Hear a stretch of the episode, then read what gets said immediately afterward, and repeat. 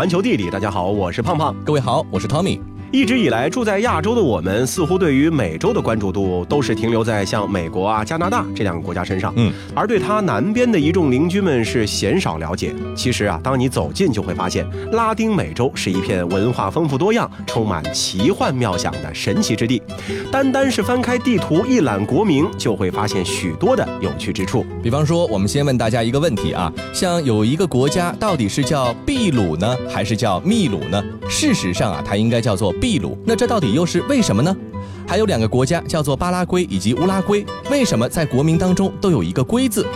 哥伦比亚和哥伦比亚大学又有着什么样的联系？对于这些拉丁美洲国家的一番大搜索之后啊，了解越多，就会越加发现拉美国家之国民本身就是其独特的文化风貌和辛酸的曾经被欧洲列强殖民历史的缩影。行走小百科。拉美各地名字的演变主要经历了以下两个阶段：一个阶段是大航海时期，欧洲探险家们对其的命名，美洲大陆上很多地方从此被新名字所取代，这体现了欧洲人对这片未知之地最初的认知过程；而第二阶段则是独立后美洲各国名字的改变，这代表了拉美各国人民寻找民族自我认知的过程。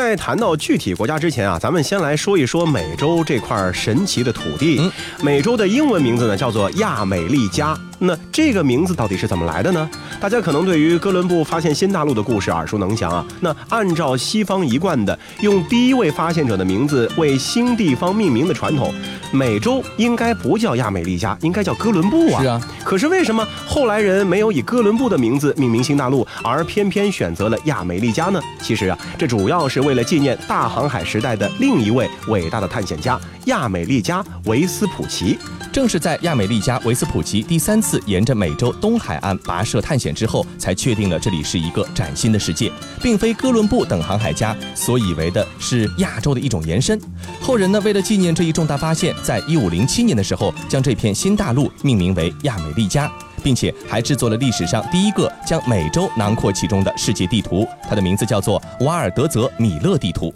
不过两百多年之后，确实也有人以哥伦布的名字命名过新大陆的一些地区，也就是哥伦比亚。千万不要误会啊，这里并不是指南美洲的那个叫做哥伦比亚的国家，而是一个历史地理概念，主要指的呢其实是当时的北美殖民地。美国在独立之后，建国元勋们将此概念呢是延伸到了更广阔的层面，把哥伦比亚人格化成了一个美丽纯洁的少女。那么她呢也成为了比山姆大叔更早的美国国家形象代言人。美国著名的爱国歌曲《欢呼哥伦比亚》的名字呢，也是由此而来的。而位于纽约的哥伦比亚大学，实际上也是因此得名。咱们再说回哥伦布发现新大陆这个故事啊，这里面呢还有一个隐情，那就是哥伦布第一次航海最先发现的，并不是所谓的新大陆，而是加勒比海上的群岛们。他把第一个发现海岛命名为伊斯帕尼奥拉岛，也就是西班牙语中的西班牙的海岛之一。这个岛呢，在独立之后，分别被两个国家所占据。海岛的三分之二呢是多米尼加共和国，为了纪念天主教多明戈会的创办人圣多明各而得名。那另一半呢则被法属圣多明各所占据，也就是现在的海地。在海地独立革命时期，原本的带有显著的殖民标签的名字法属圣多明各呢被取代了，而海地这个名字则是来源于当地的原住民的语言，意思呢就是多山之地。在一四九二年十月，哥伦布又登陆了一个新的海岛，它就是现在的古巴。哎呀，这片新大陆真是块好大陆，呃，处处皆美景，哪儿哪儿都漂亮，实在是太幸福了。船长，快看，快看前面，那是什么？哟，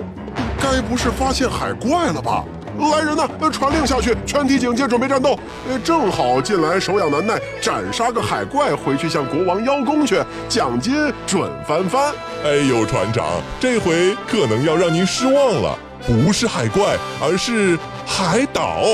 有一座美丽的难以用语言形容的海岛。哟呵，有这么美吗？让我来好好瞧瞧。天哪，这应该是不，绝对是人类的双眼所能看见的最美之地了。按照惯例，船长您得……啊，知道知道，取名字吧。哎，快去把我床头的那本《圣人王宫名册》拿来，我要好好挑一个最贴切的名字。哎，有了，就是它了，美丽的西班牙公主胡安娜殿下，就用她的名字为这个岛命名吧，就叫它胡安娜了。一八九五年独立之后，古巴呢就放弃了公主的名字，转而使用古巴来作为自己的国名，恢复了当地原住民原本的对这个岛屿的称呼。而通过使用原住民的语言为国名呢，这本身也体现了古巴人民独立的一个坚强决心。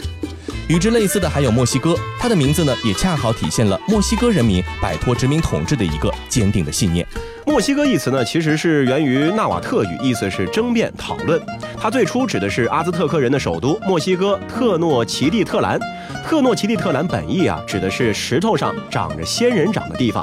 传说中，阿兹特克人的酋长带领着被强大部落奴役的子民向南迁徙，神明指示他们，当看到一处地方有一只鹰叼着一条蛇站在仙人掌上，那么这个地方就是他们日后繁衍生息的地方。而这片神奇的土地呢，就是特诺奇蒂特兰，也就是现在墨西哥的首都墨西哥城的所在地。嗯，那不过呢，西班牙殖民者在这里建立了第一个总督辖区的时候，并没有采用墨西哥这个带有强烈传奇色彩的名字，而是用了一个毫无新意却充满了政治意味的名字，叫新西班牙。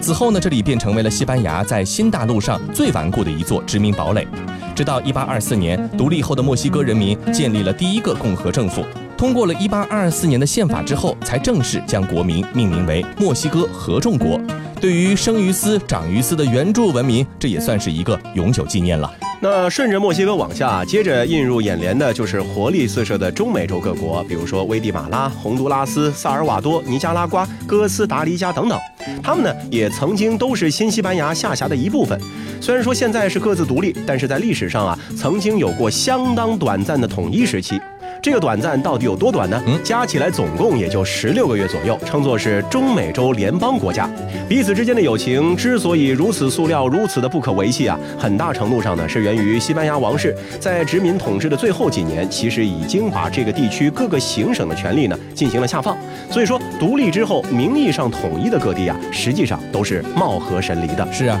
那散伙之后呢，中美洲五国呢基本上继承了之前的殖民时期的名称，而其国名呢从某个侧面也反。映出了早期探险者的探索历程。比方说，洪都拉斯，西班牙语中呢意思是深处。据说呢是因为哥伦布一五零二年发现这里之后呢，要由此到达更远的内地，因此而复名的。尼加拉瓜呢则意为聚居于大水塘之国，是根据当地的地理环境而论。还有就是哥斯达黎加，西班牙语中的意思是富饶的海岸，而萨尔瓦多则是源于天主教圣人圣萨尔瓦多的名字。离开中美洲，接着呢，我们就会来到位于南美大陆最北端的委内瑞拉了。委内瑞拉的东海岸是西班牙殖民者第一次踏上美洲陆地的起点。早期殖民者在发现了这片区域之后呢，是起了一个非常长的名字，翻译过来的意思呢是“陆地黄金王国之新卡斯蒂亚”。嗯，一个名字当中呢就包含了丰富的地理、政治还有殖民概念。据说啊，当时发现委内瑞拉的时候，殖民者为其岸上优美的自然风光所折服，因此给它取名叫做小威尼斯。这也从某种程度上代表了早期探险者对于探索目的地的一种期待和畅想。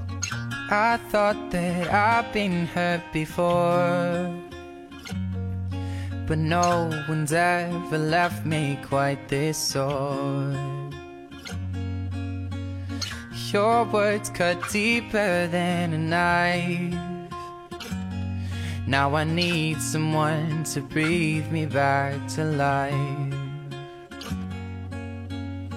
Got a feeling that I'm going under, but I know that I'll make it out alive if I quit calling you my lover You watch me bleed until I can't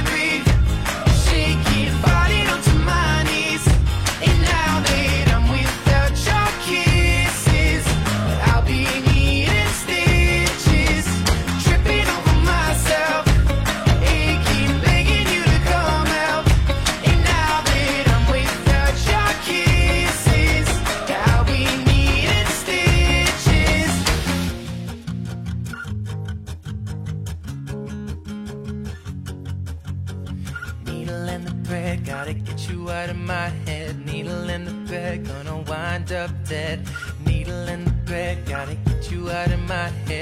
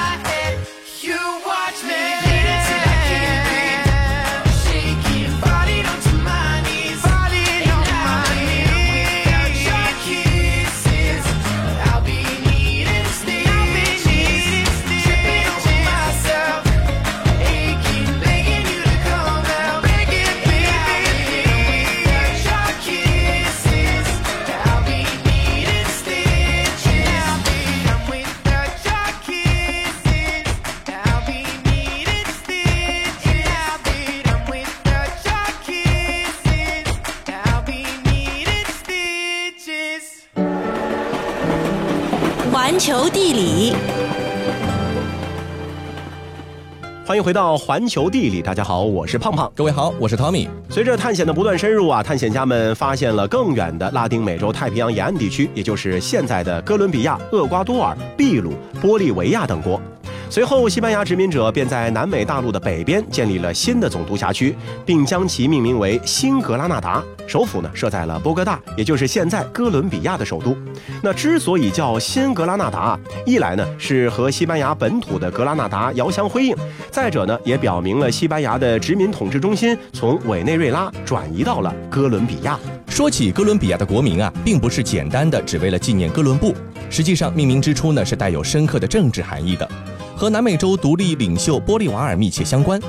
一八一九年，解放了南美大陆北边大部分国家的玻利瓦尔，建立了一个大哥伦比亚共和国，囊括了新格拉纳达、委内瑞拉、巴拿马、基多与瓜亚基尔，首都呢就设在波哥大。玻利瓦尔最终的宏大梦想是希望建立美洲国家的邦联，可惜刚成立不久的大哥伦比亚共和国很快就遭遇到了来自内部的一个激烈的利益争夺，谁都想要成为政治中心，谁都不愿意受到玻利瓦尔的干涉。于是，大哥伦比亚很快就在1830年随着玻利瓦尔辞去总统一职而分裂成了委内瑞拉、新格拉纳达，也就是今天的哥伦比亚以及厄瓜多尔三个地方。那这三个新国家的名称呢，也从某种程度上预示着后期的不和。哥伦比亚自然是不会放弃大哥伦比亚这个宏伟概念的，所以在散伙之后呢，仍然坚持用原名，甚至在一段时间里面啊，哥伦比亚国内的政客依然以此作为宣传的噱头，并且渴望恢复曾有的中心位置。委内瑞拉不言而喻，用回了殖民时期被赋予的名字，彻底割裂此前和哥伦比亚甚至是玻利瓦尔之间的关系。可尽管如此，玻利瓦尔仍然是美洲一体化的一个重要符号。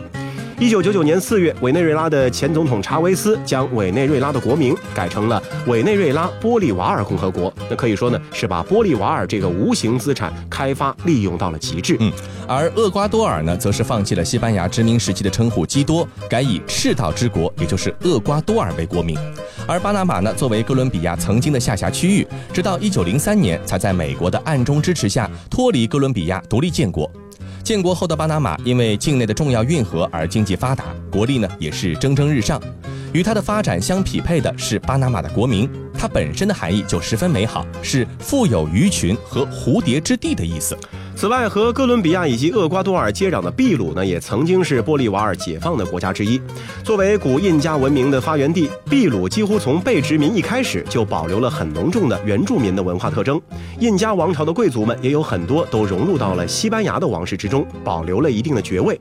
因此，一直以来，秘鲁的国名都是秘鲁。据说啊，是当地一条河流的称呼。而在中文里，秘鲁这个发音的缘由呢，则是因为地名的音译，西班牙语中的 p 发发的是 b 的音，所以秘鲁才叫秘鲁，而不是秘鲁。嗯，还有玻利维亚，它的国名的设立呢，毫无疑问是为了纪念其解放者西蒙·玻利瓦尔。玻利瓦尔在生前呢，也接受了这项荣誉，还声称玻利维亚是他最偏爱的女儿。当我们打开南美洲大陆的地图，仔细观察，你会发现它的形状呢，就好像是一个巨型的冰激凌。位于这个巨型冰激凌最南端的锥体，在地理学中呢，有一个专有名词，被称作是南锥体三国，具体指的就是智利、阿根廷和乌拉圭。那除了地理学含义之外啊，这个名称也体现了三国在文化上的相似性以及地缘政治上的关联性。世界真奇妙。在在早期的殖民历程中，南锥体三国一直都是西班牙殖民统治的边缘地带，因为这一区域自然环境并不十分友好，也没有足够的贵金属矿藏可供挖掘，就连当地的原住居民似乎在文明发展程度上也不及印加、阿兹特克等文明。所以，智利、阿根廷和乌拉圭这三国在殖民时期的发展均属于较为滞后的地区。没成想，他们却在独立之后一度成为了拉丁美洲最富裕的几个国家。那这其中的智利大概是世界上最有意思的国家了，因为它非常的狭长啊。它的国名呢源自于当地原住民的马普切语，意思呢是指位于智利南部的阿塔卡马沙漠，也有寒冷之意。安第斯山脉将其和阿根廷相隔而开，这其实上呢也是两国各自独立、没有统一的一个重要原因。而阿根廷呢，最早是被西班牙的探险者胡安·迪亚斯·德索利在一五一六年发现的。他一上岸就开启了探险内陆的征程，不过因为遭到了当地原住民的攻击而命丧于此。尽管如此啊，他依然从行动上是实现了西班牙政府对该地区的占领。不过呢，也有一派观点认为是亚美利加·维斯普奇最早发现了这里。那么最早的阿根廷呢，其实是以当地的一条河流拉普拉塔河来命名的，也就是叫它拉普拉塔，意思呢是白银河流。这么称呼呢，并不是因为从河里掏出了银矿，实际上这又是一个殖民者的想象。他们从别的原住民那儿听说内陆有一位白色国王统治有一片白银山丘，顺着河流就能够找到，因此呢就命名这个地区叫做拉普拉塔河。其实像刚刚这样这种口口相传的传说啊，也是引发大航海时代欧洲大规模对外探险的根本原因之一啊。而这一次的传说呢，其实也不是空穴来风，沿着拉普拉塔河向上游而去，一直追溯到达玻利维亚的波多西，确实可以找到一座富饶山丘，它的白银矿。藏啊，成为了整个殖民时期西班牙王室最重要的一个收入来源。那这些白银在之后的几百年里呢，是随着贸易而流通到了世界各地。在中国的明朝流通的不少白银呢，也是出自那里。那虽然说是在玻利维亚发现的矿藏，但是白银的出海口却在拉普拉塔河。因此，不仅波多西成为了西班牙殖民时期最富有的城市，阿根廷呢，跟着也变得重要起来。阿根廷这个名字实际上是出自一六零二年的一首叫做《阿根廷与拉普拉塔河的征服》这样的一首诗歌，里面记述了日后成为阿根廷的首都、意为清新的空气的布宜诺斯艾利斯的建成历史。而阿根廷一词呢，则是源自于拉丁语，其中呢也有白银的意思。那相较智利和阿根廷啊，乌拉圭在整个欧洲殖民时期的名字呢，就显得相对来说非常的朴素了。它被叫做东岸，原本呢一直都跟拉普拉塔是捆绑在一起的。独立之后也成为了阿根廷的一个省，却在之后的斗争当中啊，因为政见不合而最终脱离阿根廷，建国乌拉圭。那有说法认为，乌拉圭这个名字呢，其实是源于当地有一条河叫做乌拉，因此而命名国家。嗯，那正如前面所提到的，在乌拉圭的不远处还有一个叫做巴拉圭的国家，在当地原住民的瓜拉尼语中啊，它的意思是大海之源。不过，之所以两个国家都有龟，则很有可能是当地方言口音演化而来的结果。宽泛的讲，巴拉圭呢，还有巴西啊，有的时候也可以算作是南锥体国家的一部分。他们还私下里举办过只有这几个国家才能够参加的南方共同市场足球杯。不过，巴西和刚才提到的这些国家都不一样，它曾经是葡萄牙的殖民地。一五零一年，葡萄牙组织第二次远征队对巴西海岸进行勘察，随船而行的亚美利加·维斯普奇在书中提到。可以说啊，他们在那里没有发现什么有利可图的东西，只有无穷尽的染料木、肉桂以及自然界其他令人惊奇的事物。这位维斯普奇所说的染料木，也就是巴西木，这是一种十分珍贵的硬木和天然的染料。当时啊，巴西的印第安原住民就是用它来涂脸化身，这样这块土地便被葡萄牙人称为是巴西之地。巴西呢，也在一五一一年的时候第一次出现在了地图上。那巴西作为南美大陆上面积最大的国家，在殖民地时期啊，它的土地面积就是宗主国葡萄牙的九十二倍还多。嗯，并且和西属美洲的国家独立过程不一样，巴西呢其实是由葡萄牙的王室带领着走向独立的。一八零七年的时候，随着拿破仑军队一路的高歌前进，葡萄牙的王室为了避免国灭，在英国舰队的护送下呢，是逃到了巴西。里约热内卢就成了葡萄牙王国的首都，而欧洲的葡萄牙反而在名义上成了巴西的殖民地。嗯，这样的怪象大概也只有在战争年代才能够见得到。当时的葡萄牙国王啊是若昂六世，在巴西的日子呢可谓是过得赛神仙，本土呢却在一八二零年发生了起义，建立了君主立宪制度。若昂六世呢不得不归国，却也看清了巴西早晚要脱离葡萄牙这样的一个命运，所以呢，让他的儿子佩德罗留在巴西做摄政王，并最终走向独立。一八八九年的时候，巴西在一场和平政变之下建立了共和国，葡萄牙王室呢也是随即的乘船离去了。听到这儿啊，我不知道大家有没有发现啊，拉丁美洲各国的命名历史，其反映出的呢不仅仅是文化特色，还有一大特点就是分离。嗯，抛开巴西不谈啊，西属美洲这些原本语言相通、宗教相近、习俗相近的地区啊，却始终在貌合之下酝酿着离别。晚年颇有一些心灰意懒的玻利瓦尔也曾以为。被他解放的拉丁美洲，最终会返回到一种原初各自为政的状态。不过，从文化的角度来看啊，也许正是在这些分离之下，才在某种程度上保留和酝酿出了如此多样的拉美文化和艺术，也使这片新大陆直到今天依然是如此的别具一格。好了，以上就是这期节目的全部内容，感谢您的收听。如果你喜欢我们的节目，欢迎您订阅我们的专辑。这期节目就是这些，我们下期再见。